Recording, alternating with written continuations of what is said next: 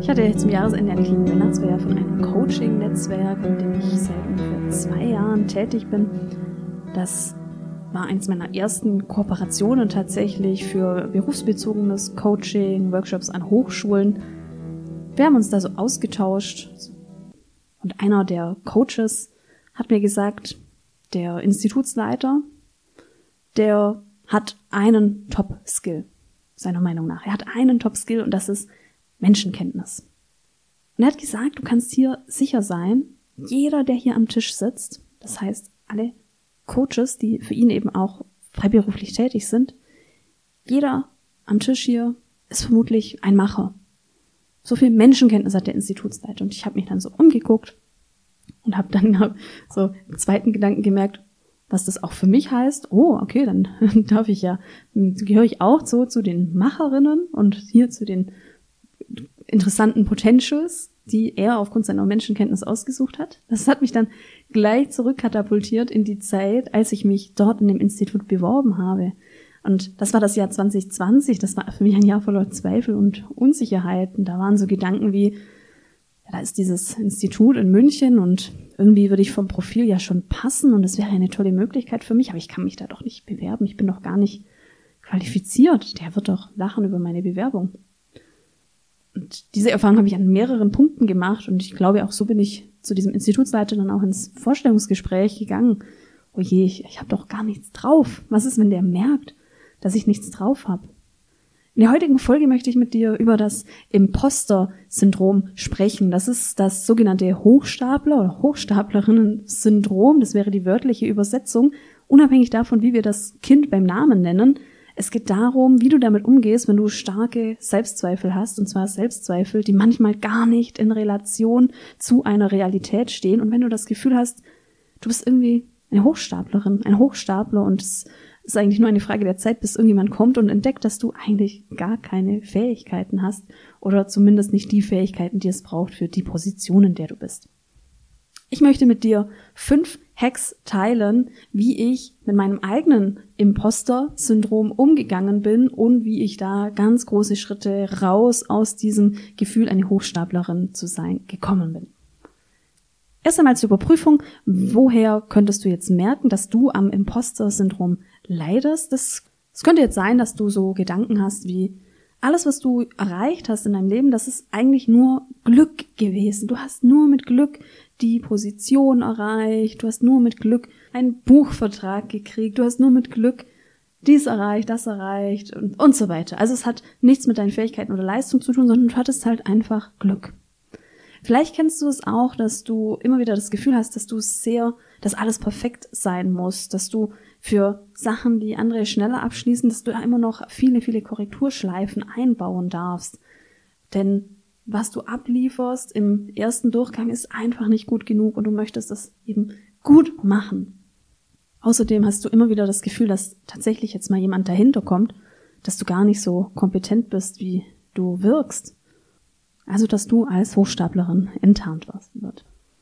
Du erkennst es noch an so Symptomen wie, ja, viele Selbstzweifel. Du hast eine ja, du kannst deine Fähigkeiten und Kompetenzen nicht realistisch einschätzen. Wenn dir Rückmeldungen gegeben werden, dann kommen diese Rückmeldungen gar nicht so an. Das ist immer so mit einem Ja, aber ich bin doch gar nicht so gut, aber ja, das, das stimmt doch gar nicht. Das kommt, geht so einher. Und vielleicht hast du auch ein geringes Selbstbewusstsein in der einen oder anderen Situation. Ich selbst hatte so intensive Phasen von Selbstzweifeln und das ist noch nicht mal lange her. Das war 2020. Damals war ich dann schon nebenberuflich selbstständig und genau diese ersten Schritte in die Selbstständigkeit, die haben mich enorm viel gekostet und das war tatsächlich nicht easy. Und genau in diesem Jahr und auch noch ein bisschen im, im Jahr darauf habe ich mich gefühlt wie eine Hochstaplerin. Ein paar Beispiele möchte ich dir dazu liefern. Zum Beispiel habe ich 2019 meinen ersten Blog gestartet und das war so ein Methodenblog. Ich wollte da so Selbstcoaching-Tools, mit denen ich auch schon gearbeitet habe, damals noch als Sozialpädagogin in der Einzelbetreuung, wollte so Anleitungen geben und habe da so, ich glaube, einmal in der Woche einen Blogartikel veröffentlicht, darüber auf Facebook gepostet und das war so mein erster Schritt nach draußen. Ich habe das auch in Fachgruppen gepostet, also so, so ähm, Sozialpädagogen, Gruppen, ähm, Fachgruppen, das dem sozialen Bereich Coaching-Gruppen. Und jedes Mal, wenn ich diesen Post in Facebook gesetzt habe und auf meinen Blog verwiesen habe, hatte ich dieses Gefühl von oder diese Angst, was ist, wenn da jetzt jemand runterschreibt, also du hast die Methode völlig falsch verstanden. Und das war ähm, so ein bisschen abstrus, weil das waren ja Methoden, mit denen ich ganz lange schon gearbeitet habe. Falls du selbst tätig bist als Coach, äh, die, zum Beispiel habe ich einen Artikel geschrieben über Teilearbeit, die Arbeit mit inneren Anteilen. Und das ist etwas, das habe ich zu dem Zeitpunkt einfach schon mehrere Jahre ähm, in meinem Repertoire und mit unterschiedlichen Menschen ausprobiert. Also da kann jetzt kein fundamentaler Fehler drin sein und jedenfalls nichts, was irgendwie meine Befürchtung hätte rechtfertigen können. Also solche Gedanken hatte ich manchmal auch bei einzelnen Postings. Oh, was ist, wenn da jetzt jemand runterschreibt? Also, hä, das macht doch gar keinen Sinn. Du hast es vielleicht auch bei anderen Situationen. Vielleicht hast du diese Gedanken, du, du stehst auf einer Bühne oder du machst einen Workshop, du bist in einem Team-Meeting und pitchst und irgendjemand kommt jetzt und sagt, äh, nee, das ist doch, macht doch gar keinen Sinn. Vielleicht kennst du das aus. Und diese Richtung geht es eben, wenn wir, wenn dieses Hochstapler-Syndrom da reinschlägt. Fünf Hacks, die dir dabei helfen können, mit dem Imposter-Syndrom einen Weg zu finden, mit dem du selbstbewusster bist und dich eben nicht mehr wie eine Hochstaplerin oder ein Hochstapler fühlst. Der erste Tipp, nenn das Kind beim Namen.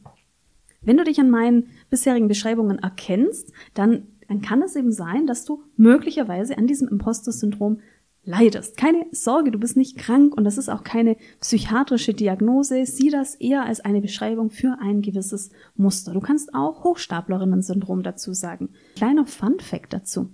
Du kennst vielleicht den Begriff Helikoptereltern. Helikoptereltern, das sind Eltern, die wie ein Helikopter über das Kind schweben und dadurch möglicherweise eben eigene autonome Schritte des Kindes verhindern und die durch Überpräsenz vermutlich eher tatsächlich ähm, der Entwicklung ja nicht schaden, aber diese auf jeden Fall auch nicht begünstigen.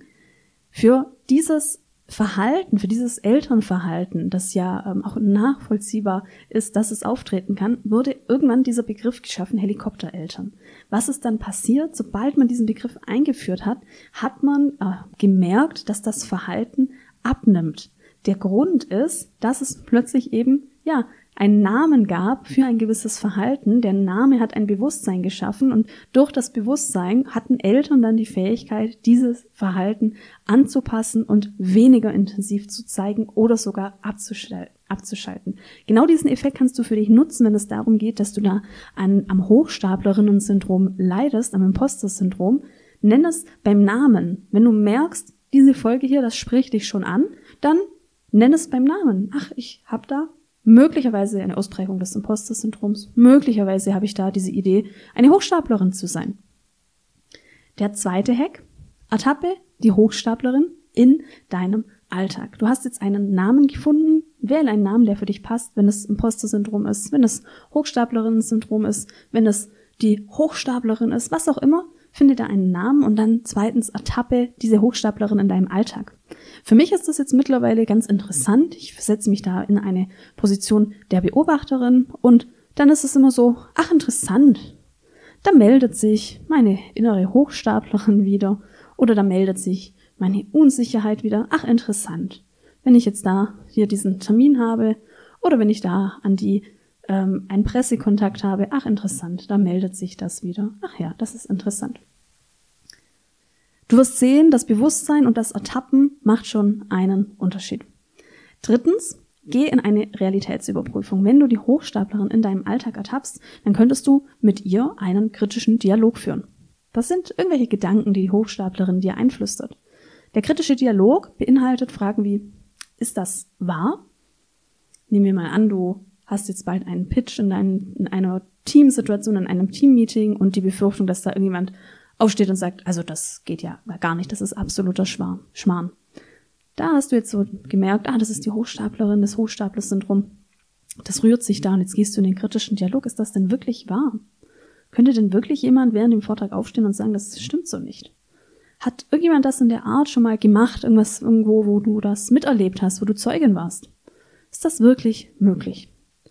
Und dann kommst du zum Schluss, es ist ja mit einer ganz kleinen Wahrscheinlichkeit ist es möglich, dann könntest du da weiterfragen, was sagt das denn über eine Person, die das so machen würde, die da so die Bühne sucht?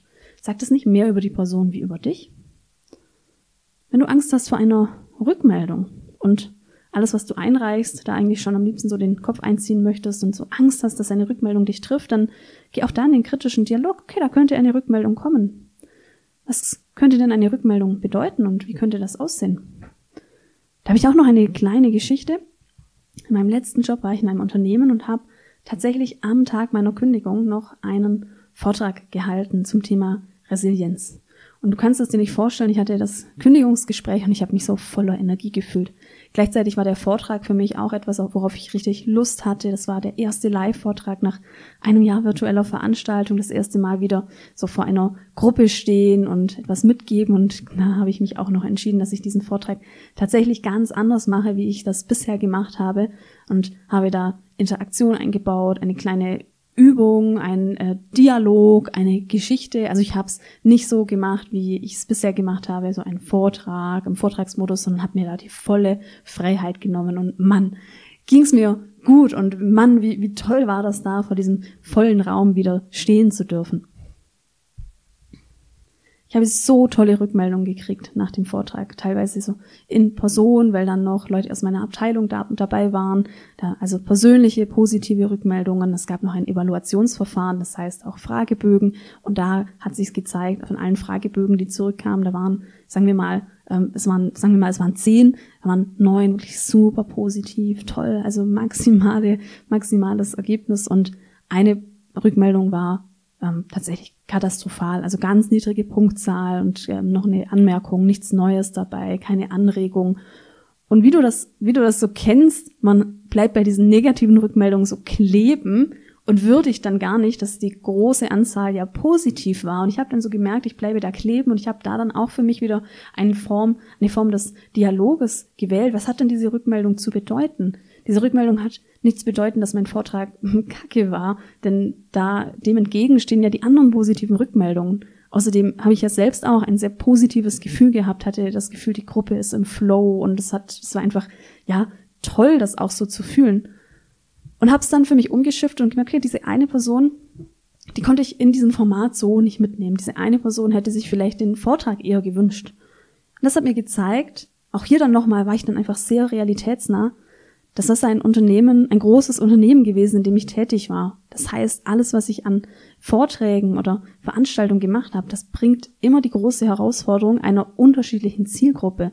Von der einfachen Registraturkraft zum Ausbilder, zum, zur Führungskraft, ähm, was auch immer. Das heißt, wir haben unterschiedliche Menschen, die haben alle einen unterschiedlichen Wissensstand, wenn es um Gesundheitsthemen geht und da tatsächlich eine hundertprozentige Zustimmung zu treffen, das ist, glaube ich, einfach aus Trainer- und Coach-Sicht sowieso schwierig.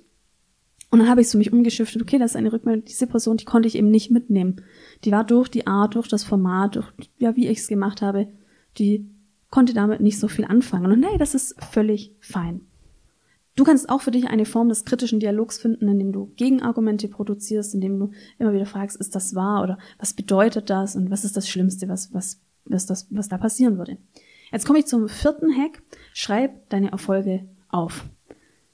Das war einer der ersten Dinge, die ich angefangen habe, als ich gemerkt habe, mein Imposter-Syndrom hindert mich daran, Dinge anzugehen. Mein Imposter-Syndrom hindert mich daran, E-Mails zu schreiben, jemanden anzurufen, in die Kooperation zu gehen. Und das hat mich so geärgert. Und dann habe ich mich dafür entschieden, dass ich ein Erfolgstagebuch schreibe. Und zwar mit allen Sachen, die für mich Erfolge sind. Und ich spreche hier nicht von Riesenerfolgen. Ich spreche von kleinen Dingen bis großen Dingen, von Rückmeldungen, von Situationen, in denen ich mich gut gefühlt habe, von ähm, positiven Rückmeldungen auf eine E-Mail, positive Telefonate, Bestätigung, ähm, zum Beispiel, ja, als ich dann in dieses Coaching-Netzwerk aufgenommen worden bin. Also solche Dinge habe ich dann angefangen aufzuschreiben. Mittlerweile habe ich eine Routine. Ich habe den Freitag und da ist eines meiner To-Dos, dieses Erfolgstagebuch zu schreiben. Da gehe ich dann in den Rückblick, was war in der Woche, gab es, habe ich Veranstaltungen, Workshops gemacht, irgendwie gute, ähm, erfolgreiche Sitzungen, habe ich ähm, nette Rückmeldungen gekriegt, habe ich in irgendeiner Situation mich voller Selbstbewusstsein gefühlt. Solche Dinge schreibe ich dann auf. Meine Idee beim Erfolgstagebuch war, dass ich mir gedacht habe, es wird irgendwann werden die Situationen kommen und sie werden bestimmt richtig unaushaltbar sein, die Situationen, in denen ich voller Selbstzweifel bin, in denen ich dann vielleicht gar nicht mehr meinen Computer auf äh, anmachen möchte, gar keine E-Mail mehr schreiben möchte. Und in dem Moment würde ich mir habe ich mir dann gedacht, schaue ich in mein Erfolgstagebuch und schaue, was ich alles so geschafft habe. Und weißt du was, ich habe seit ich dieses Tagebuch führe und das war irgendwann 2020, ich habe diese Strategie nie gebraucht, seit ich dieses Erfolgstagebuch schreibe. Das heißt, ich war nie so down, dass ich irgendwie jetzt mal aufklappen musste und wieder schauen musste, was so war. Ich habe schon immer wieder mal reingeblättert und war so mit dem Gefühl, ach ja, interessant, ach ja, das war ja damals auch und habe mich so gefreut. Aber warum habe ich das nicht gebraucht? Weil es passiert Folgendes. Ich richte mich jede Woche auf. Ich richte mich aus auf Erfolge und sammle Erfolge und schreibe das auf. Ich schreibe Erfolge auf. Durch Schreiben vertiefen wir etwas. Schreiben schafft eine Realität. Wenn du eine positive Rückmeldung von einer Kollegin kriegst, dann gehört das in dein Erfolgstagebuch. Auch wenn du denkst, diese Rückmeldung, nein, das ist doch, das stimmt doch gar nicht, die hat mich völlig überschätzt und es war doch gar nicht so gut, schreib das auf in dein Erfolgstagebuch, denn dadurch machst du es mit zu einer Realität. Der fünfte Punkt, das ist der Punkt, der fällt uns sicherlich am schwersten. Ich habe das gemerkt, als ich diese Folge geskriptet habe und da über die ein oder andere gelungene Episode jetzt berichtet habe und dir davon erzählt habe. Ich habe das auch gemerkt, als ich jetzt davon berichtet habe. Da nagt etwas an mir. Da meldet sich die gute Freundin des Imposter-Syndroms, die Tiefstaplerin und diese flüstert mir ein, hey, sei nicht so arrogant, sprich nicht so über deine Erfolge. Damit komme ich zu diesem fünften Hack, sprich über Erfolge, sprich über das, was dir gelingt, über das, was du gut kannst. Sag es dir vor. Aufschreiben ist ja schon ein erster guter Schritt. Das gibt den, was du hörst und dem, was passiert ist, noch mehr Kraft.